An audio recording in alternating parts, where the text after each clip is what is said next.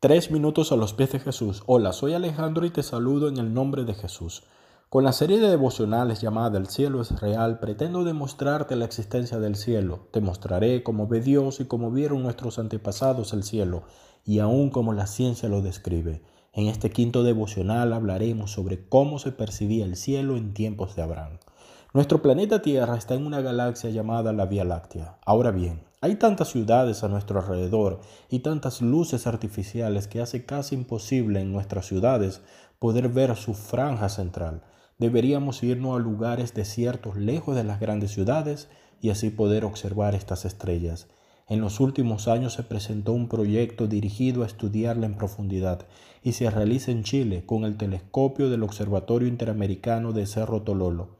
En este mes de enero del 2023 se presentaron nuevos datos y se describen más de 3.300 millones de objetos celestes con una precisión sin precedentes. Y esto es solo una parte de nuestra galaxia, sin contar las miles de millones y millones de galaxias existentes en el cielo. Ahora bien, hablemos un poco sobre Abraham.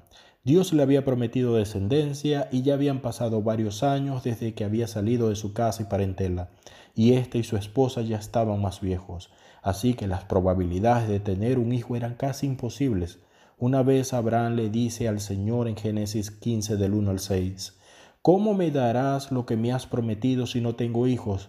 Y creo que me heredará mi sirviente, que es un esclavo. Luego el Señor le dice, no te heredará este, sino que un hijo tuyo te heredará. Y lo llevó afuera de la carpa donde dormía y le dijo, mira ahora los cielos y cuenta ahora las estrellas si las puedes contar. Y le dijo, así será tu descendencia. Y creyó a Jehová y le fue contado por justicia. En Génesis 18.1 dice que Abraham estaba sentado frente a su carpa.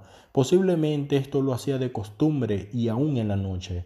Imagino que Abraham alzaba sus ojos al cielo, allí afuera de su carpa, y ya que no existía la luz artificial ni las grandes ciudades y que éste vivía en el desierto, la Vía Láctea se debía ver en su plenitud. Imagino que veía los millares de estrellas sin poderlas contar y recordaba la promesa de Dios y al mismo tiempo veía dentro de su carpa a su esposa de casi la misma edad ya anciana y sin hijos, y se preguntaría, ¿cómo será esto posible? Pero saben, Abraham es conocido como el padre de la fe, le creyó a Dios y hoy en día su descendencia crece y crece sin parar. Mira al cielo, recibe las promesas de Dios y aunque en tu carpa aún no veas lo prometido, solo cree y ve las estrellas sobre la carpa. ¿Qué opinas tú de esto? Déjanos tus comentarios en iglesialatina.com y esperamos tengas un día muy bendecido por Dios.